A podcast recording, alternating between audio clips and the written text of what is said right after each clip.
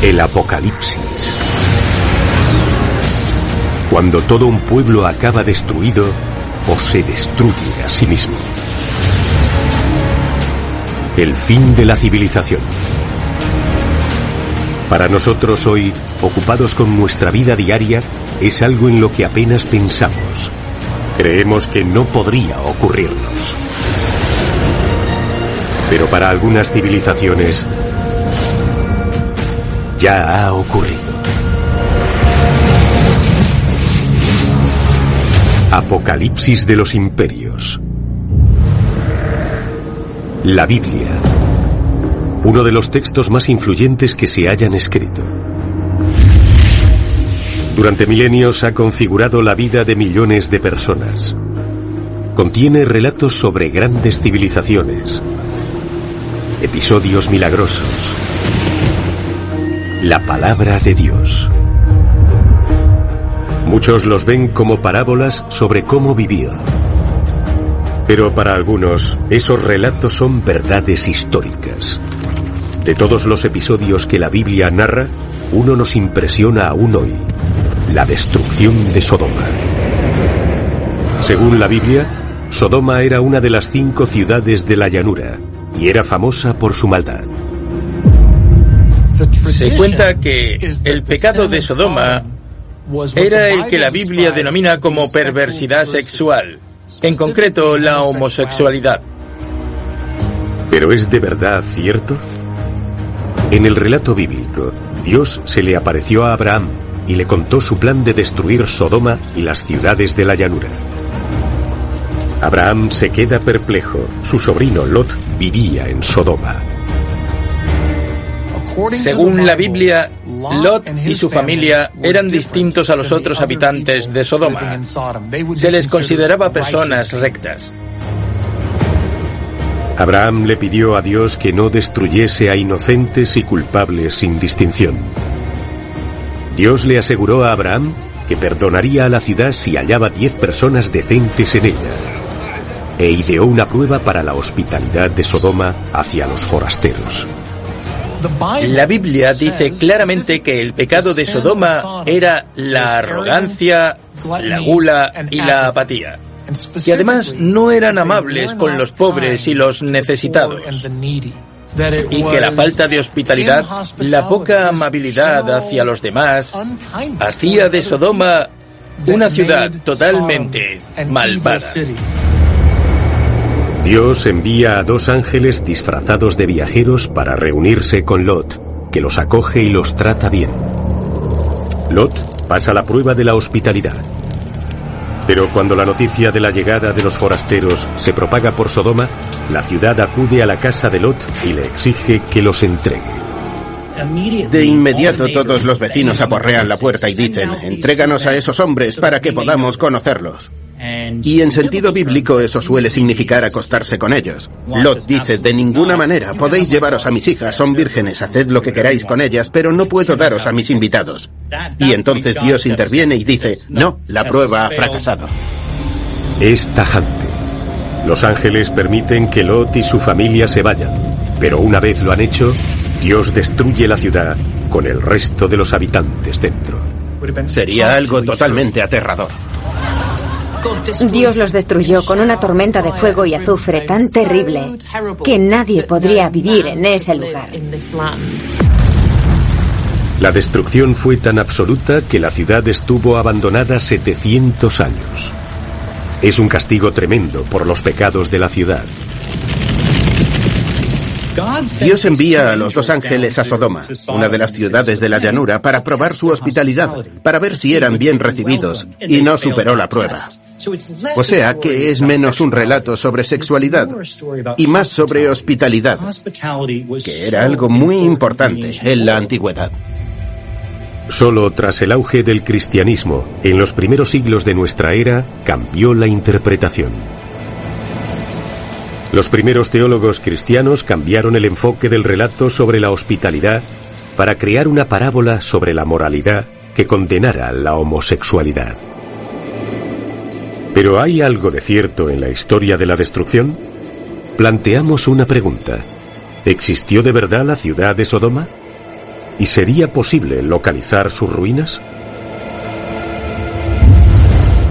Sodoma.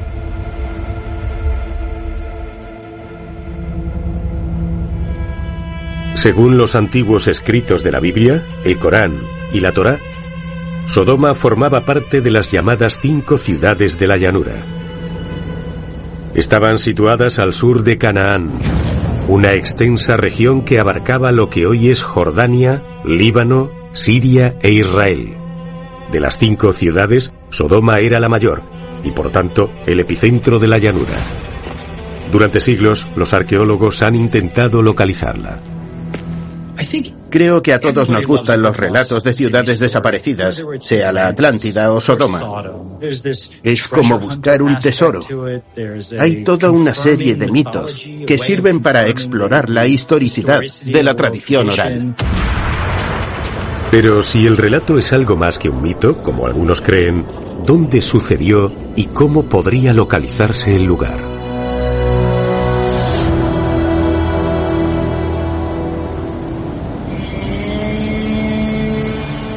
Los famosos arqueólogos bíblicos Thomas Shaw y Walter Rust investigan en Bab Edra, un antiguo lugar al sureste del Mar Muerto.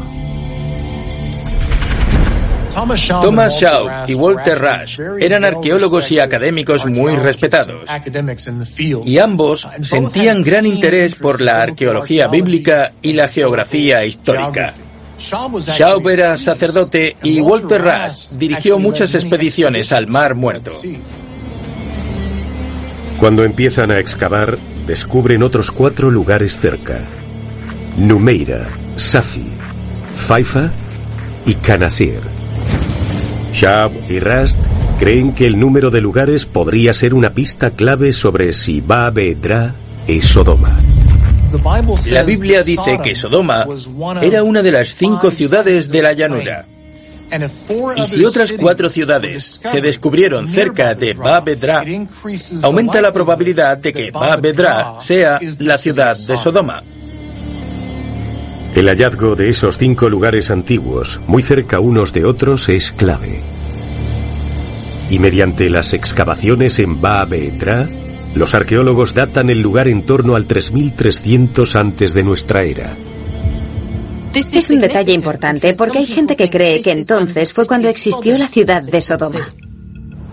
Y durante las excavaciones el equipo desentierra pruebas de que Ba Bedra no era solo el mayor de los cinco lugares, sino que también hubo en él una comunidad próspera. Había murallas fortificadas alrededor de la ciudad y los arqueólogos hallaron casas y talleres. Sería un lugar bastante importante. Para Shab y Rast, todo indica que Ba Bedra es Sodoma. Y cuando los arqueólogos examinan el lugar más a fondo, descubren algo crucial. Hay indicios de una enorme destrucción. Los arqueólogos encontraron montones de ladrillos de adobe derrumbados y también gran cantidad de cenizas y carbón. Y las murallas de la ciudad habían sido destruidas por fuego. En el segundo lugar, Numeira, Shaub y Rast hicieron hallazgos similares. Pero para su asombro, los arqueólogos encontraron los esqueletos de varias personas. Los esqueletos estaban enterrados bajo todos esos escombros quemados, o sea que eran personas que habían quedado aplastadas cuando murieron o mientras aún estaban vivas. Algunos expertos creen que los hallazgos de Shaub y Rast coinciden con la descripción bíblica de la destrucción de Sodoma mediante fuego y azufre. Hay un sector que cree que Babedra y Numeira presentan indicios de destrucción por un terremoto e incendios catastróficos que hemos dado con el objetivo. La afirmación de que el lugar sureño de Ba-Bedra podría ser la antigua ciudad de Sodoma acaba conociéndose como la teoría del sur.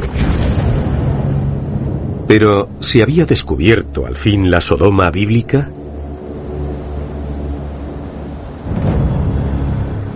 Con los años han aparecido nuevos indicios que arrojan dudas sobre esa teoría. Cuando se excavó en las otras tres ciudades, los arqueólogos encontraron que no había estructuras ocupacionales. Lo que habían hallado eran varios cementerios. Era un lugar donde la gente enterraba a los muertos. Y el datado por radiocarbono de los dos lugares mayores, Baabedra y Numeira, arrojó nuevas dudas sobre la teoría del sur. Esas dos ciudades se destruyeron con dos siglos y medio de diferencia.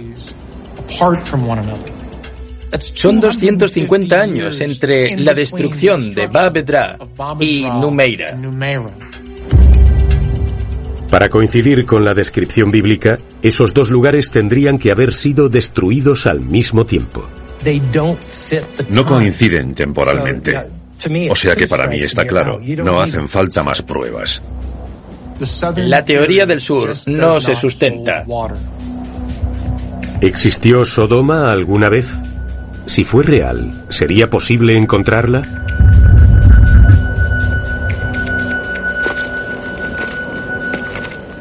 En 1996, el arqueólogo Stephen Collins acepta el reto. Habiendo nacido en un hogar cristiano, siempre le había interesado la relación entre la Biblia y las pruebas científicas. En mi cabeza chocaban dos mundos. Y era difícil que la ciencia, la fe y la religión concordasen. A la búsqueda de Sodoma del Dr. Collins se unió el Dr. Philip Silvia, que es ingeniero eléctrico y desde hace unos años ha centrado su interés en la Biblia y la arqueología. Creo que Sodoma es el paradigma en las escrituras sobre el castigo de Dios contra el pecado. Eso lo creo como ingeniero y como teólogo comprendo que tiene que haber un rastro de indicios materiales que nos muestre lo que Dios hizo y cómo. Y eso es lo que me motiva.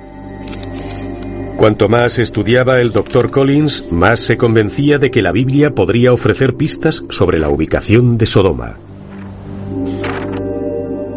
Así que cuando estudio los datos históricos, los datos bíblicos, y todo encaja con la realidad, con la ciencia y la arqueología, y no encuentro nada que lo rebata, ¿qué es lo que debo pensar? Que el Dr. Collins se diese cuenta de que Sodoma y las ciudades de la llanura quizá no estaban al sur del Mar Muerto ocurrió por casualidad en 1996. Ese verano realizaba una gira por los lugares de Tierra Santa. Mientras planeaba una expedición a Ba-Bedra y Numeira, releyó el relato de Sodoma. Y algo fallaba.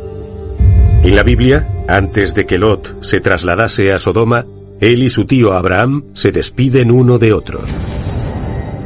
En ese momento, la Biblia los sitúa en algún lugar entre los asentamientos de Betel y Ai, al noroeste del Mar Muerto. Desde ahí, pueden ver toda la llanura del Jordán. La Biblia dice, Lot miró a lo lejos, vio la llanura bien regada del Jordán, fue hacia el este y plantó su tienda en Sodoma.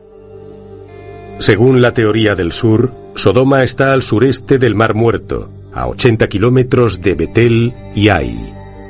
Pero si Abraham y Lot estaban en el norte, entre Betel y Ai, no podrían haber visto hasta tan lejos. Leí hasta el final del pasaje y pensé para mí, no veo nada que indique que Sodoma estuviera al sur, pero sí que podría estar al noreste del Mar Muerto. ¿Cómo es posible que los expertos situaran Sodoma en el extremo sur del Mar Muerto? Porque si leen el mismo texto que yo, ¿cómo es que no ven lo mismo? Collins ahonda más en el antiguo texto. Se centra ahora en identificar la ubicación correcta de la llanura del Jordán. En el Génesis 13:10 dice que Lot vio la llanura del Jordán y que estaba bien regada, como el jardín del Señor. Así que si encontramos la llanura del Jordán, encontraremos Sodoma. Tras un estudio meticuloso, Collins encuentra una pista sobre el emplazamiento de la llanura del Jordán. En hebreo, la palabra para llanura es kikkar, que significa redondo. En el caso de un terreno, sería una zona redonda y llana de tierra cultivable. Ahí es donde deberíamos buscar Sodoma y las ciudades de la llanura. Algunos arqueólogos creen que la única zona del Jordán que tiene una llanura circular y bien irrigada está al norte del Mar Muerto. Si comprobamos un buen mapa topográfico, veremos una zona circular, una Kikar, al norte del Mar Muerto. Pero para algunos usar la Biblia como referente geográfico debe hacerse con cautela. Hay que ser prudentes con el uso de los textos bíblicos. Debemos tener en cuenta que si esos hechos ocurrieron, fue mil años antes de que se escribieran. Y después de escribirlos, pasaron por cinco, seis o siete idiomas antes de llegar a nosotros. Así que confiar demasiado en una palabra es algo peligroso. Si tomamos Sodoma y las ciudades de la llanura como el escenario de un crimen, entonces la Biblia es una fuente. Pero también tenemos indicios arqueológicos y mapas antiguos. Así que debemos considerarlo todo como un puzzle y hay que encajar cada pieza para saber de verdad lo que ocurrió. Los defensores de esa nueva teoría del norte están convencidos de que en algún sitio de esa llanura circular podría estar la ciudad bíblica de Sodoma.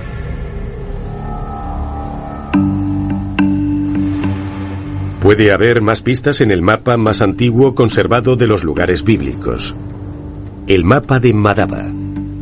Data del siglo VI de nuestra era y se encuentra en la iglesia bizantina de San Jorge, en Madaba, Jordania. Hay que comprender que el período bizantino fue la mayor industria turística que haya habido en Tierra Santa. Así que ese mapa estaba en el suelo de esa iglesia con el fin de mostrarle a la gente a dónde ir. El mapa está incompleto, pero por suerte muestra un nombre clave. Zoar. Junto con Sodoma, la Biblia la cita como una de las cinco ciudades de la llanura. Zoar es importante porque fue la única ciudad de la llanura que no fue destruida. Y no lo fue, según la Biblia, porque fue la ciudad a la que escaparon Lot y su familia. El mapa no muestra Sodoma, pero sí muestra otra cosa al norte del Mar Muerto. Imágenes parcialmente intactas de dos ciudades. Para el Dr. Collins, sus pistas geográficas clave. Tengo la sospecha de que esas dos ciudades representadas en el extremo norte del Mar Muerto son Sodoma y Gomorra.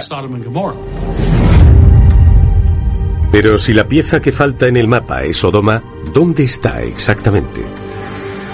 En 2005, Collins y sus compañeros se dirigen a Jordania en busca de pruebas contundentes.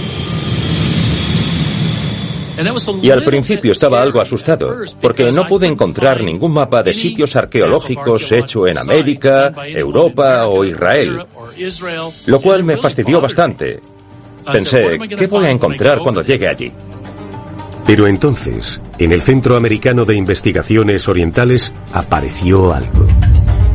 Mientras el equipo revisa mapas e informes, encuentran un libro. Las antigüedades del Valle del Jordán, en él hay un mapa que muestra lugares antiguos de la región jordana de Kikar, al noroeste del Mar Muerto. El equipo viajó a la zona e inició un proceso de descarte, esperando identificar el lugar más probable para Sodoma. ¿Y qué encontramos? 14 lugares arqueológicos importantes. Pero ahí estaba el problema, porque yo solo buscaba 4 o 5 lugares y ahora tenía 14. Algunos parecen ser muy pequeños, poco importantes o del periodo erróneo, así que los descartamos.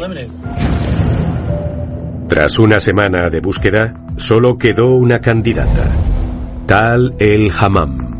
Está situada 13 kilómetros al noroeste del Mar Muerto. La Biblia me había dicho que Sodoma debía ser la mayor ciudad de la Edad de Bronce al noreste del Mar Muerto.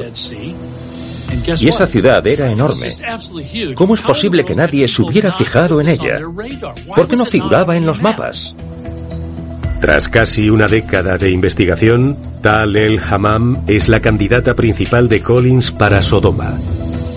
Estaba caminando sobre Tal el Hammam. Cogí un puñado de aquella tierra La dejé caer entre los dedos y dije, algún día me dirás lo que sabes. Pero para desvelar la verdad tras ese antiguo lugar, tiene que ponerse a excavar. El 27 de diciembre de 2005, el equipo inicia la excavación.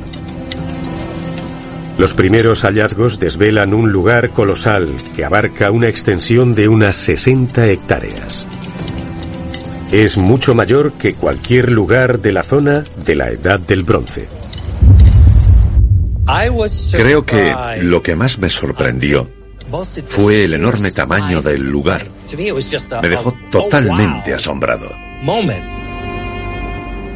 Como el lugar es mayor de lo que se había supuesto, Collins recluta al arquitecto arqueológico de fama mundial Lynn Riedmeyer para que lo cartografíe. Recibí una llamada del doctor Stephen Collins y dijo, ¿le gustaría venir a Jordania a ver mi nueva excavación? Creo que he encontrado Sodoma. Dije, ¿Sodoma? Eso es ridículo, es imposible. Dijo, venga, echadle un vistazo. Así que fui. El lugar y la arquitectura me impresionaron bastante, así que el sitio me interesó mucho desde el punto de vista arqueológico. Durante las primeras temporadas de excavaciones, el equipo desenterró muros fortificados de 5 metros de grosor y hasta 12 metros de altura. También encontraron un palacio, un templo, al menos dos plazas, y decenas de casas y calles, todas de la edad del bronce media, cuando se cree que existió Sodoma. Las fortificaciones de la edad del bronce media me asombraron.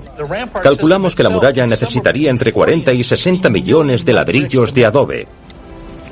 Está claro que había un gobierno muy centralizado que pudo elaborar semejante proyecto y terminarlo.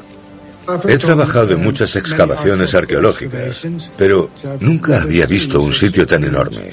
Tal el Hammam. Es unas seis veces mayor que la antigua ciudad de Jerusalén. Además, el equipo descubrió capas de cenizas por todas partes, de medio metro a dos metros de espesor, prueba de que Tal el Hammam fue destruida, y están convencidos de que se destruyó en la edad del bronce media. Mezcladas con la ceniza hay piezas de cerámica que podemos identificar como de la edad del bronce media. Lo hallado indica que el lugar se incendió en el 1700 antes de nuestra era. Y a medida que el doctor Silvia levanta la capa de ceniza, emerge la imagen de un episodio muy destructivo. Entre las ruinas se encuentran un molino de montar de 180 kilos, que los obreros usaban para moler grano. Se llama molino de montar porque te ponías a horcajadas en él como si montaras a caballo y después movías la muela adelante y atrás para moler el grano. Pero para el doctor Silvia, la posición del molino no tiene lógica. Estaba derribado del pedestal de tierra y de lado en el suelo, en dirección noreste. Al equipo le intriga cómo un objeto tan grande y pesado pudo haber sido derribado. Y no es el único objeto.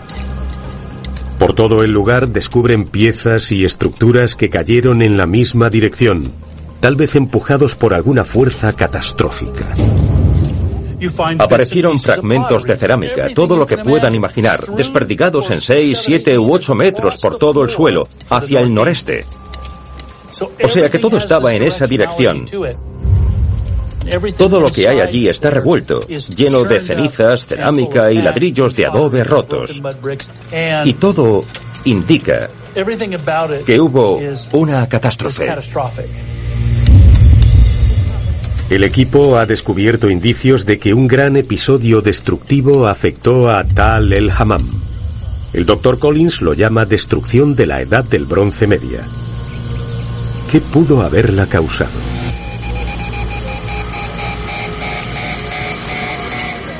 En 2011, el equipo encontró algo escalofriante. Empezamos a encontrar huesos humanos, un trozo de pelvis, uno de una rótula, otro de un fémur. Uno de ellos era solo la parte inferior de un fémur. Todo lo demás faltaba. Y el lugar donde se produjo la separación estaba muy quemado, casi como si quedara arrasado. Parece como si los hubieran lanzado contra uno de los gruesos muros de piedra y luego cayeran al suelo y quedaran cubiertos de cenizas y escombros. No eran enterramientos hechos con cariño. Eran personas que acabaron en esa posición debido a algún episodio violento. En otra parte encuentran más muestras de que los habitantes del lugar murieron por una fuerza intensa. En la zona del palacio de la Edad del Bronce Media aparecieron dos calaveras. Ninguna tiene la mandíbula inferior. Una tiene todo el cráneo y está aplastado. Otra tenía un trozo de pelvis cerca de donde apareció. Son esqueletos hechos pedazos. Para Collins, la ubicación de las calaveras es clave. Estamos a 8 metros de profundidad y a uno en donde se produjo la destrucción. No hay duda alguna de que esas dos personas, esos dos fragmentos de calavera, pertenecen al episodio destructivo de la Edad del Bronce Media. El cuerpo no está diseñado para soportar ese tipo de fuerza y es algo terrible y traumático. Pero por otra parte, como ingeniero, como científico, es un hallazgo muy interesante. El equipo cree que ya está más cerca de descubrir qué destruyó esa ciudad, aunque no tienen aún pruebas concluyentes de que esa sea la Sodoma bíblica. Pero cuanto más se excavan, más claro queda que se trata de un lugar enorme. Por el exterior de la ciudad descubren los cimientos de una estructura mucho mayor, un muro de tres metros de ancho. Les pedimos que excavaran un poco más hacia el este. Y allí encontraron el principio de otro muro, con el mismo tipo de ladrillos. Y como el otro tenía tres metros de ancho, lo medí con pasos. Luego comprendí que se trataba de una torre enorme que sobresalía de la muralla de la ciudad. El doctor Rittmeyer y el equipo habían dado con las ruinas de un colosal complejo de entrada, de 21 metros de ancho y 14 de altura, con torres a cada lado y hasta seis cámaras.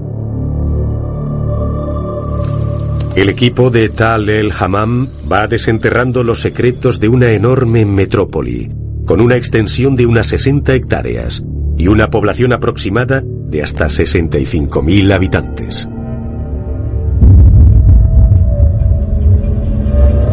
Tenía todos los rasgos de una capital muy importante, con palacios, templos, áreas residenciales, calles, enormes fortificaciones, ciudades satélite y zonas agrícolas enormes de las que podría sacar provecho. Lo tenía todo para ser importante. Eso es lo que la Biblia describe y lo que la arqueología confirma. Encaja con las pistas geográficas en cuanto a ubicación, encaja con la franja temporal en cuanto a cuando estuvo habitada. No sé a qué otra conclusión puede llegarse. Pero si quieren convencer al mundo entero de que Tal el Hammam es la Sodoma bíblica, su trabajo aún no ha terminado. La verdad es que el sitio es muy interesante. Lo problemático es su interpretación. Hay que trabajar mucho antes de poder entender el lugar, su contexto y su importancia, pero también qué lo destruyó. Si tal el Hammam es o no Sodoma, aún está por demostrar. Pero lo que queda claro por los hallazgos es que en esa zona existió una gran civilización próspera.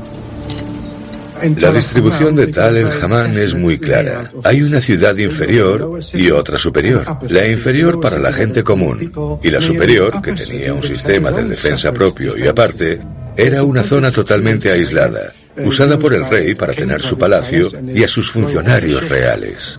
Objetos hallados por todo Tal el Hammam han ayudado a descifrar cómo vivía la gente en esa época. La mayoría de las casas son de ladrillos de adobe y a menudo eran casas multigeneracionales, o sea que tienen unas cuantas habitaciones construidas en torno a un patio central.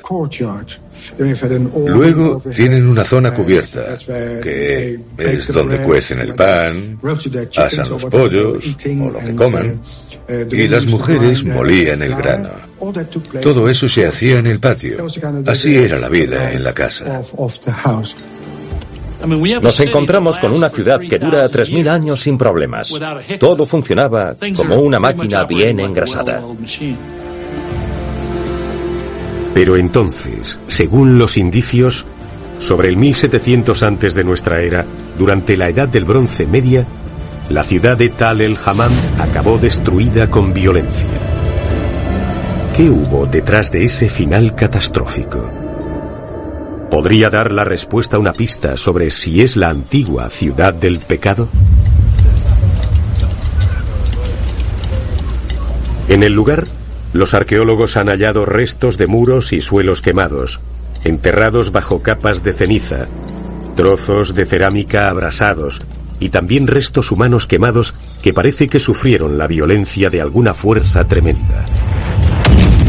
Para ellos, los indicios coinciden con el relato bíblico del fuego y azufre que destruyó Sodoma, pero ¿qué pudo causar algo así? Al examinar los restos de Tal el Hammam, es lógico preguntarse si habría un fuerte episodio volcánico. ¿Fue destruida Tal el Hammam por un volcán? En décadas recientes, los expertos han hallado restos de un flujo volcánico de lava antigua en las montañas al noroeste del Mar Muerto, mientras que una sexta parte de Jordania está cubierta de lava endurecida, conocida como basalto. Hay montones de roca basáltica en esa parte del Mar Muerto. Se debe a que es una zona geológica muy activa. Ha tenido vulcanismo durante casi toda su existencia. Pero esa teoría tiene una pega. No hay restos de volcanes cerca de Tal el Hammam. Para que haya actividad volcánica no hace falta que haya una montaña triangular que escupa lava, ni siquiera un volcán durmiente. Lo que hace falta es una fuente de calor bajo la superficie con roca fundida y también vías hacia la superficie por las que pueda escapar el calor. Eso es lo que se llama sistema volcánico. Y los hay que son no invisibles, pero sí muy difíciles de detectar. Pese a la presencia de un flujo de lava antiguo en la zona, Muchos rechazan la idea de que eso fuera lo que destruyó la ciudad. No hay suficiente material. Hace falta una gran cantidad de ceniza para que haya que evacuar una ciudad. Y por lo que podemos ver, no parece haber suficiente. Pero hay otro evento natural que podría ser el culpable. Si me dijeran que hay una ciudad en ruinas que está destrozada, con los edificios derrumbados y cantidad de indicios de que hubo un incendio, seguramente deduciría que pudo haber un terremoto. Durante un terremoto hay dos placas tectónicas que se mueven, pero en el borde entre ambas están atascadas, enganchadas. Hay fricción y se produce tensión que se va acumulando hasta que llega un punto en que no aguantan más y entonces se mueven, se desplazan. Eso genera un montón de energía, mucho calor por la fricción y ruido. Y eso son las ondas sísmicas. Eso es en esencia el terremoto. ¿Pudo hacer un terremoto que el suelo se elevara bruscamente y que tal el hammam se derrumbara? Cuando la falla se mueve, puede hacerlo en vertical, en horizontal o en ambos sentidos. Y en el mar muerto, en la zona del valle, tiende a ocurrir en ambos sentidos. Eso fue lo que sacudió los edificios, hizo que se derrumbaran y quizás se produjo un incendio, tal vez un horno se deshizo, ardieron los tejados y la ciudad y así fue como pasó todo. Pero para el equipo de Tal el Hammam, Los indicios que hallaron en el lugar sugieren que el culpable no pudo ser un terremoto. Cuando hay un terremoto, el suelo se mueve a un lado y a otro.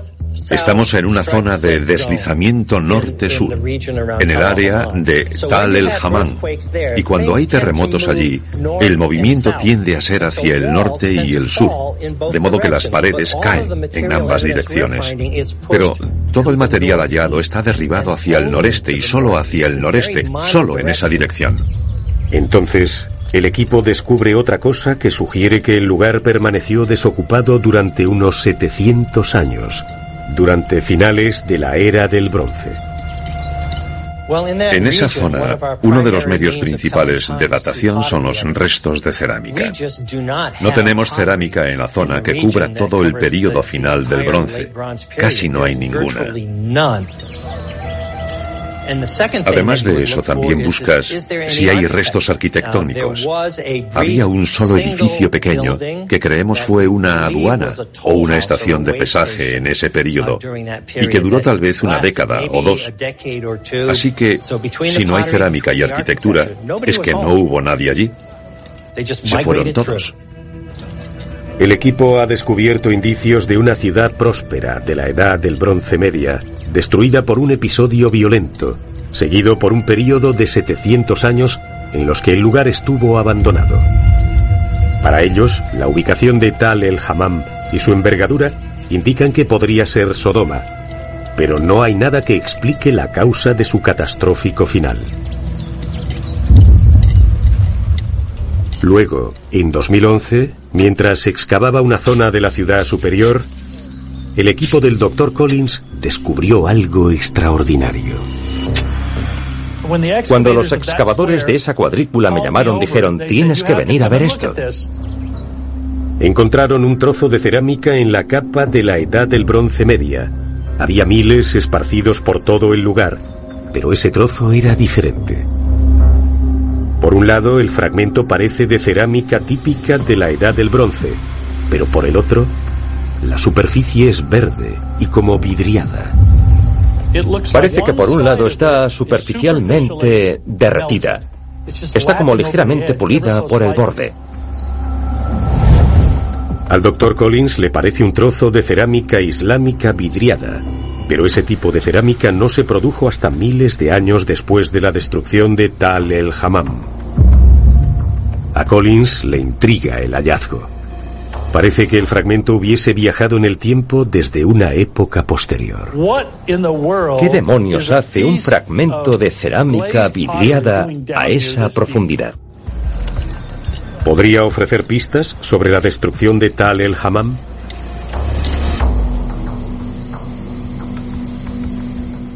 Collins lleva el extraño fragmento de cerámica a analizar al laboratorio del Servicio Geológico de Nuevo México. Cuando llegan los resultados, son literalmente de otro mundo. Ahora sabemos por las pruebas que la superficie fundida del trozo de cerámica es físicamente idéntica a la trinitita. La palabra trinitita viene del nombre en clave Trinity, usado en la primera detonación de una bomba nuclear. La prueba se realizó el 16 de julio de 1945 en el desierto de Jornada del Muerto, en Nuevo México. Cuando la bomba Trinity fue detonada, liberó el equivalente a 21.000 toneladas de TNT. Un poco menos que la bomba nuclear lanzada sobre Hiroshima en la Segunda Guerra Mundial. Tras la explosión, los científicos vieron una sustancia extraña por toda la superficie del desierto. Cuando la bomba estalló, produjo una enorme bola de fuego. Y eso crea una gran nube de hongo, un ascenso, y levantó una gran cantidad de arena, que se derritió por el calor inmenso. Y luego cayó de nuevo al desierto, donde se enfrió rápido y se formó la trinitita vidriada. La superficie vidriada fundida de la arena es similar a la hallada en el trozo de cerámica de Tal el Hammam. Con un nuevo análisis, los expertos hallan algo más. Circón. El circón es un mineral natural que se encuentra en rocas por casi todo el mundo. Al mirar el circón al microscopio, se ve una estructura cristalina muy regular, con bordes muy afilados e irregulares.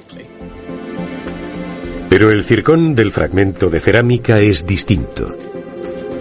Ese circón era mucho más suave, más como una lágrima.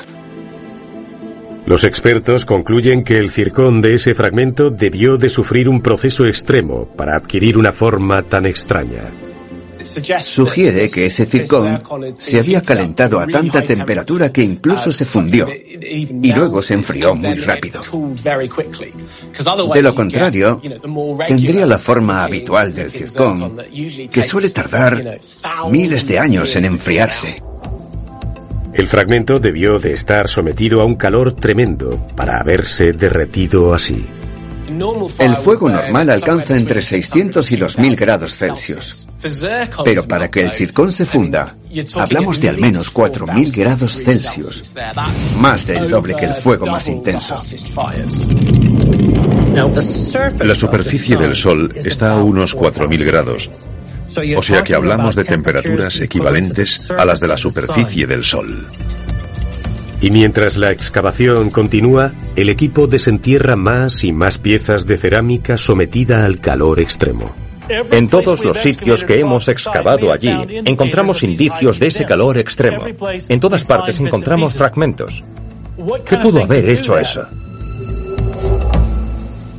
Por lo hallado en ese antiguo lugar, sabemos que tuvo que soportar temperaturas altísimas mayores que las de un incendio normal, y creó una sustancia similar a la trinitita. Pero entonces no había bombas nucleares, por tanto, ¿qué pudo producir eso?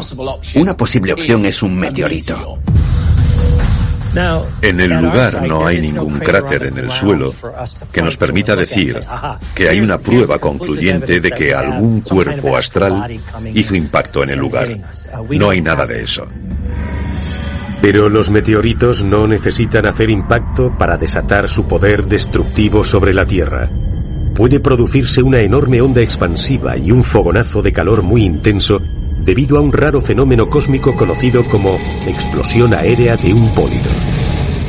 Ese fenómeno puede darse cuando un meteorito llegado a la atmósfera terrestre estalla en el aire antes de llegar al suelo.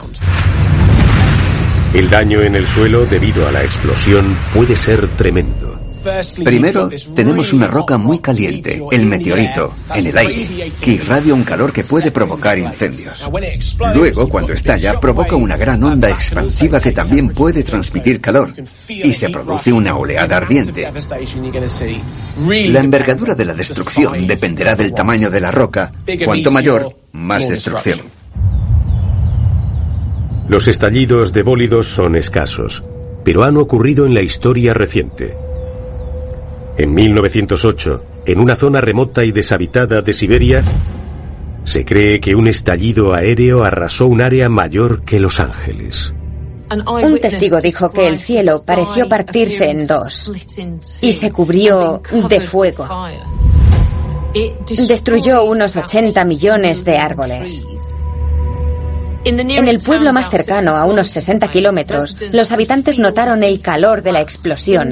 Se rompieron ventanas y algunas personas incluso cayeron al suelo por el impacto de la onda. Parecería como el fin del mundo.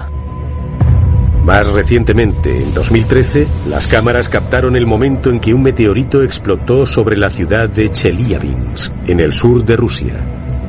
1.500 personas sufrieron heridas y miles de edificios quedaron dañados. El equipo de Tal el Hammam cree que los restos que encontraron apuntan a un estallido así, que dejó una senda de destrucción total a su paso.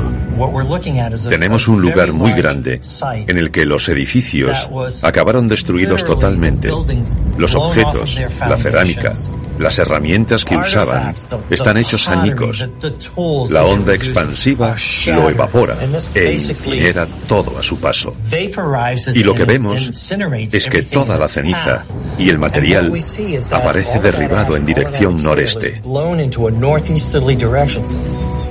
El único fenómeno conocido con la fuerza que vemos en los restos, con la huella térmica que presentan, es el estallido de un meteorito.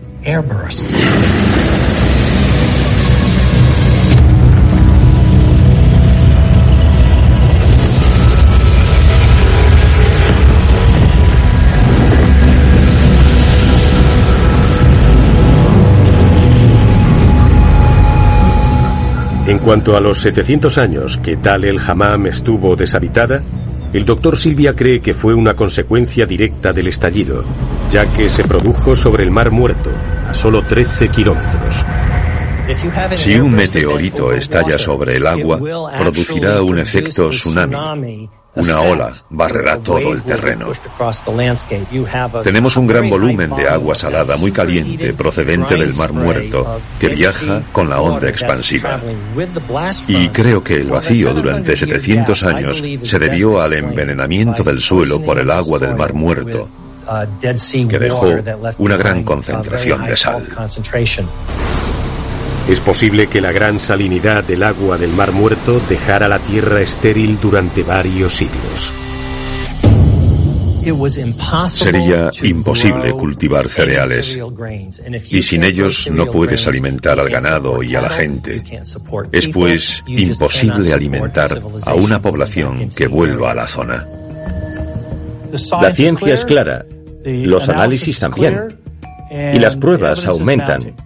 No digo que esté totalmente claro ya, pero sabemos que todos los indicios apuntan hacia una explosión aérea. Para los arqueólogos, la destrucción de Tal el Hammam por el estallido de un meteorito guarda un gran parecido con la destrucción bíblica de Sodoma.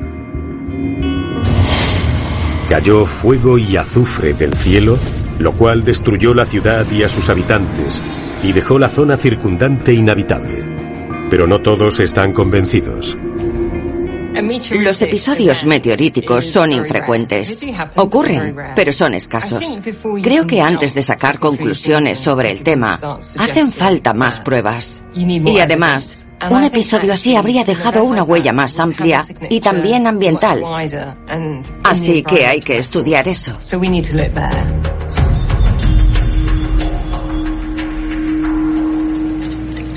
Desde 2005, el Dr. Collins y su equipo excavan en Tal el Hammam. Han descubierto algo asombroso. Los restos de una gran metrópoli pujante al noroeste del Mar Muerto. Y según creen, coincide con la descripción bíblica de Sodoma. En opinión de Collins, el hallazgo y análisis de la destrucción de Tal el Hammam guardan mucho parecido con el relato bíblico de la destrucción de Sodoma. A menudo me preguntan si estoy seguro de que Tal el Hammam es Sodoma. He llegado a la conclusión de que no cabe otra posibilidad. Está en el lugar adecuado, existió en el mismo periodo de tiempo y también sufrió una destrucción similar. Cuando Steve Collins me pidió que fuese a la excavación y dijo que creía que aquello podía ser Sodoma, me mostré muy escéptico. He leído la Biblia, me tomo las escrituras en serio, pero no excavo con la Biblia en la mano, por así decirlo. El tamaño, la situación, el modo en que Sodoma fue destruido y mi propia relectura del texto original ahora me han convencido de que tal el Hamán es Sodoma. Pero el equipo aún se enfrenta al escrutinio de la amplia comunidad arqueológica. Sabemos que hay meteoritos que caen a la Tierra, así que pudo ocurrir. Claro. Que es también bastante especulativo buscar una posible explicación que coincida con el relato bíblico y justifique la destrucción de lo que quieres que sea Sodoma. Sí, también puede ser. Los cínicos pueden insinuar que la teoría del meteorito para la destrucción de Tal el Hammam es demasiado espectacular, demasiado de la era espacial. Pero que haya una probabilidad entre un millón no quiere decir que no ocurriera. El equipo sigue buscando pruebas. Para aclarar, sin que quepa duda alguna, si Tal el Hammam es de verdad la ciudad de Sodoma.